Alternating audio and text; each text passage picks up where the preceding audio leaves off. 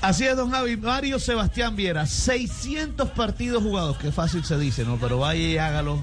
Llegó a 600 partidos con la camiseta del Junior. Se convirtió en apenas el tercer jugador en la historia del fútbol colombiano en jugar 600 partidos con un solo equipo.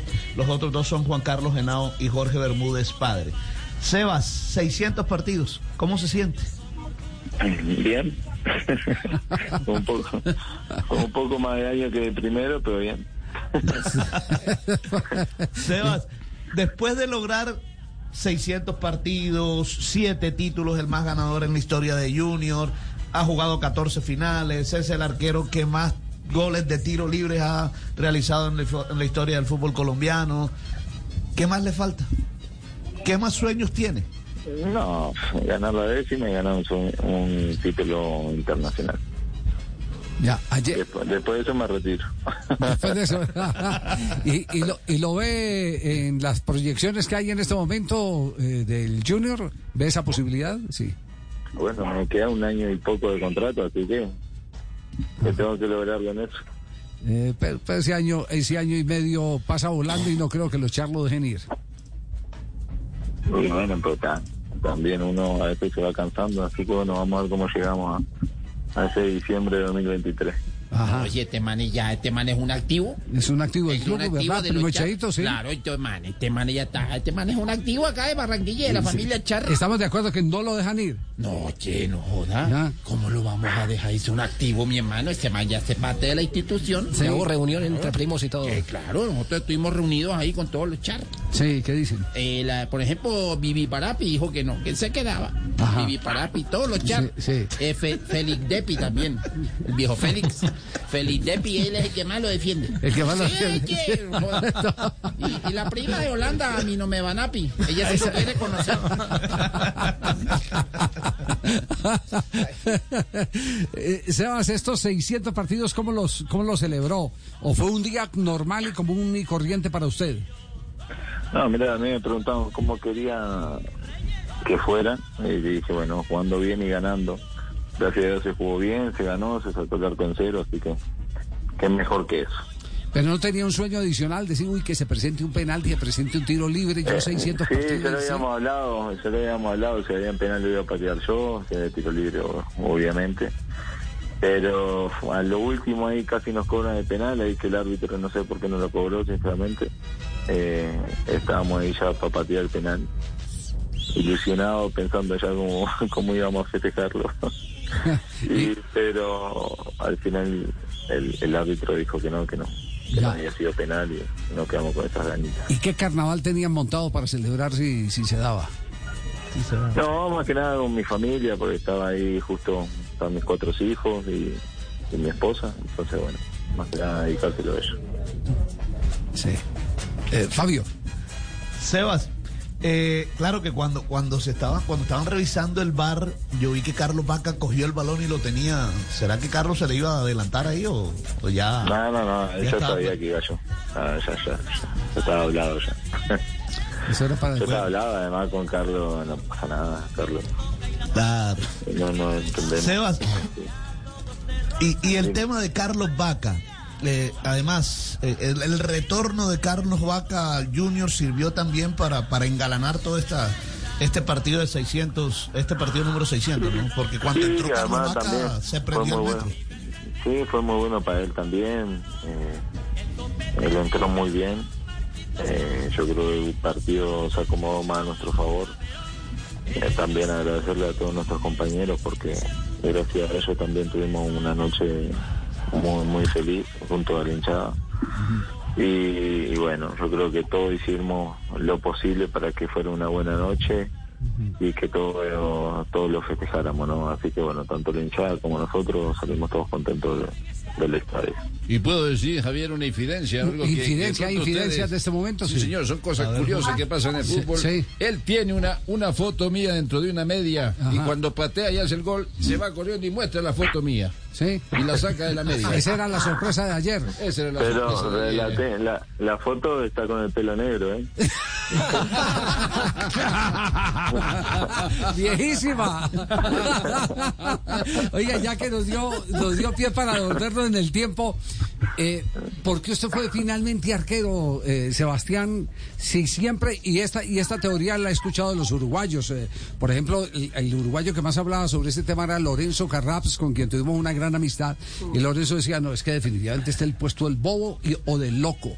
Porque es, es, el arquero debe cobrar premio doble, porque es el único que no se puede equivocar.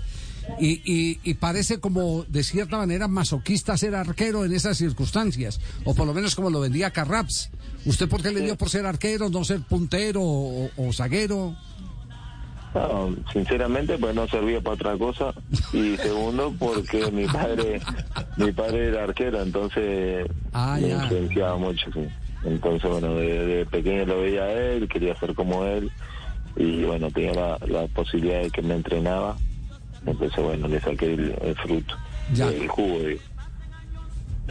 Ya, ya. Entonces, entonces es, es por el papá. Y el cobro eh, eh, exquisito que usted tiene de pelota quieta, ¿quién fue su maestro? ¿Quién fue su mentor? Eh, me- empezando por, por los espejos que pudo haber encontrado en su carrera, un No, Rubén. Paz, un Carrasco, que eran grandes pateadores, un Pato Aguilera. No, no, me está hablando de gente ya muy vieja, o. Pero históricamente fueron los grandes cobradores de tiros libres en Uruguay. Francescoli, Sí, pues. pero- Se la pongo más cerca, Francescoli. No, pues yo compartí con Román, entonces con Riquelme, obviamente uno uno lo veía mucho, Diego Forlán también, pero con el que más aprendí fue con Giovanni y después obviamente la práctica. Cada uno tiene su estilo, su forma de pegarle, pues no todos se sienten cómodos de la misma forma, pero eh, eso fue eh, a partir de, de la práctica que uno que uno tomó. Ah, fue con Giovanni, ¿Giovanni Hernández. Hernández? Sí. Sí, papi. Fue con Giovanni Hernández, sí. Sí, papi. ¿Está Giovanni ahí? Sí, Sí, sí, ¿qué, papi? No, estoy aquí en Cali. Eh, no, felicitarlo y un abrazo, eh, Sebas, y me place mucho saludarte. eh, qué bueno, qué bueno tenerte y te enseñé muchas cosas, ¿no? Eh, saludos, papi. Está, co- está cobrando buen sueldo ese. ¿eh?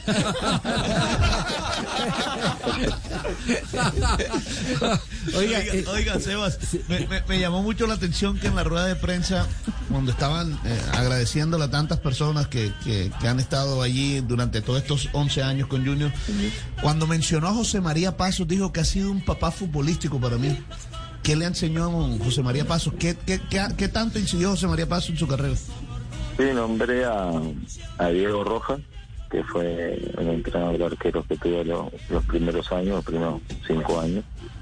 Y después el profe Paso, obviamente para mí los entrenadores de arqueros han sido fundamentales, tanto Diego como el profe Paso. Son como, no sé, unos padres futbolísticos porque lo tengo todos los días. Les cuento siempre mis infidencias, cómo estoy, capaz que, que nadie sabe que estoy mal, pero ellos sí lo saben, o, o viceversa, qué es lo que estoy pensando, qué es lo que se me pasa por la cabeza. Eh, y bueno, eh, siempre hay una relación más estrecha que con cualquier integrante de- del cuerpo técnico, ¿no? Y bueno, la verdad el profe Paso a mí me, ha ayudado muchísimo. He tenido la, la fortuna y la suerte de, de contar con dos muy buenos entrenadores de arquero, el cual siempre han tratado de sacar lo mejor de mí y que y que y que siempre me han apoyado, ¿no? Entonces, bueno, yo siempre voy a estar agradecido con ellos dos. Ya, José María Paso. José María Paso es un, un hombre también muy cercano a, a nosotros, eh, que eh, entre otras cosas eh, tiene la gran facilidad de compartir eh, lo que sabe, porque lo explica supremamente bien. El ABC, ¿usted tiene algún ABC de tres puntos que sean fundamentales para entender su éxito como arquero? ¿Cómo, perdón? Tien- ¿Tiene un ABC eh, tres puntos fundamentales para entender su éxito como arquero? ¿Tiene ¿qué, qué- qué- qué considera que son sus facultades? ¿Buena chique, buena reacción, eh, eh, buena colocación? yo, yo siempre digo, yo no soy bueno en nada y no soy malo en nada. Ajá. Eh, so- soy un arquero que, que no, eh, que técnico, técnicamente bueno, en el cual trato de hacer las cosas lo, lo más fácil posible. Entonces no, no necesito tanta potencia ni tanta velocidad ni, hacer cosas espectaculares. No me gusta ese tipo de arquero, me gusta el arquero más sobrio, en el cual eh, siempre lo agarran bien parado y, y que trata de, de hacerlo espectacular lo mínimo posible. Bueno, eso es muy, muy uruguayo, de los arqueros uruguayos. Fernando Alves, que ta- atajó en Junior y atajó en Independiente Santa Fe. Uy, qué pena, me le devolví mucho en el tiempo, Sebastián. Tenía esa característica, era muy sobrio, muy tranquilo. eh, y es parte como de una escuela, ¿o no? Sí, a nosotros no- nos entrena mucho la técnica eh, desde muy chiquito, entonces obviamente muchas veces no necesitas hacer la, la tajada espectacular, sino el, el agarrarte bien parado. Sí, sí, esa es una realidad. Sebastián, eh, solo tenemos que decir que cada que escuchamos esto, cada que escuchamos esto, eh, recordamos que Colombia se da el lujo de tener uno de los grandes arqueros, arquero además goleador en el fútbol internacional. A ver, Viera o Inestrosa. Viera. ¡Gol! ¡Gol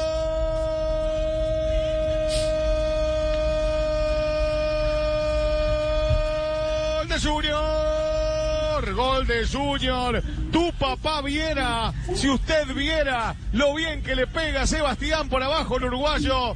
Gran definición. Alas para volar con el arquero oriental. Sube Junior. En el partido le gana Barcelona. En el Monumental 1 a 0. Sí, si a usted le pidieran eh, ya para eh, cerrar esta nota, Sebastián, eh, la jugada de su vida, ¿cuál sería la jugada de su vida? ¿Una tajada o un gol?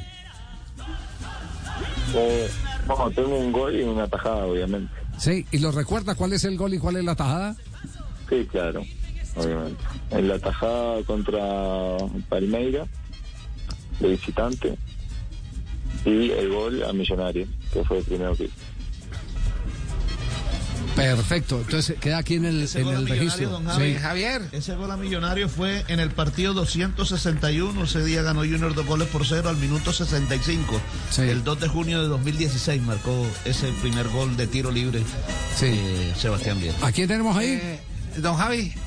Eh, no, Giovanni, desde acá, de ¿Qué, Cali. qué Giovanni? Sí. Bien, papi, bien, papi. Eh. No, eh, Sebastián, eh, si te vas a retirarte, espero acá en Cali, ¿no? Listo, papi, en el Depor. Te pagamos bien. Sí, bueno. Aquí lo espero, pues, papi.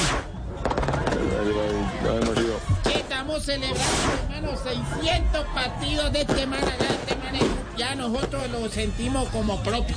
Ajá, Esta vaina, vamos a cambiar el nombre al estadio y todo. sí. Estadio viejo. Bien. Si usted viera, se dice uno así, si usted viera al estadio, bacano, mi hermano, vamos a cambiar el nombre. Aquí Barranquilla te quiere, te, eres hijo adoptivo de esta tierra. ya. Me, parece muy bien, primo Cheito. 600, 600 Primo Cheito, partidos ya, 600 ve. partidos no es fácil, no es fácil.